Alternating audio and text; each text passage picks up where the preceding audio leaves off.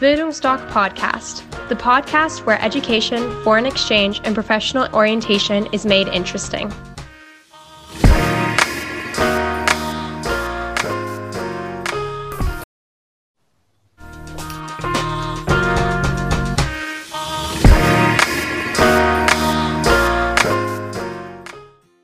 Hallo und ganz herzlich willkommen zu Quick Talk, wo wir euch kurz und bündig die wichtigsten Informationen rund ums Thema Ausland vorstellen.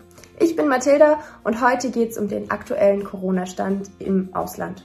Dafür habe ich hier mal die wichtigsten und beliebtesten Länder für zum Beispiel Highschool-Jahr, Work and Travel oder Freiwilligenarbeit rausgesucht und werde die euch jetzt kurz vorstellen. Beginnen wir mit Nordamerika.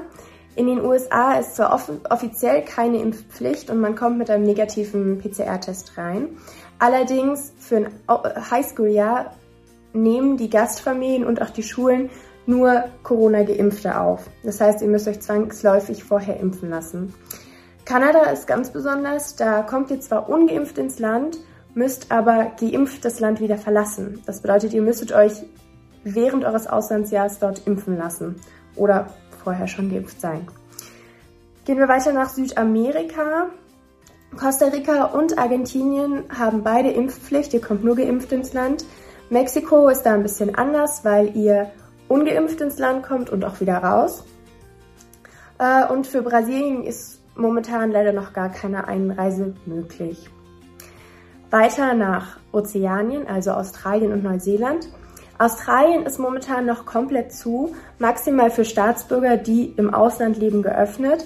Ähm, aber bald können Work and Traveler und Studenten äh, ins Land an, einreisen und das bedeutet für uns, die vielleicht ein Auslandsjahr dort machen möchten, ein Highschool-Jahr in, in Australien verbringen möchten, dass wahrscheinlich ab Sommer die Grenze wieder offen ist für uns.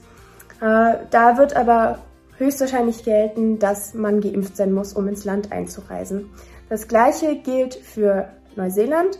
Ihr müsst wahrscheinlich geimpft sein und momentan sind die Grenzen noch nicht offen.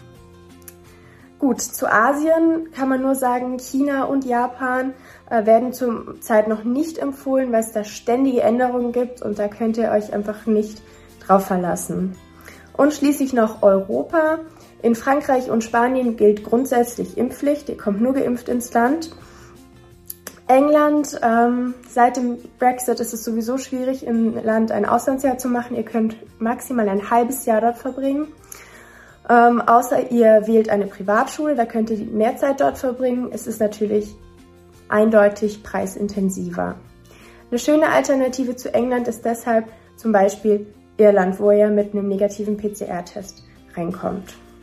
Also wenn ihr noch Fragen zu anderen Ländern in der EU habt, dann meldet euch bei uns. Und ganz wichtig, bewerbt euch. Es gibt immer noch viele freie Plätze ähm, und ja, dann ist auch für euch möglich, im Sommer schon im Flugzeug zu sitzen für ein Auslandsjahr. Also dann, macht's gut, bis zum nächsten Mal. Bildungsdoc Podcast, the podcast where education, foreign exchange, and professional orientation is made interesting.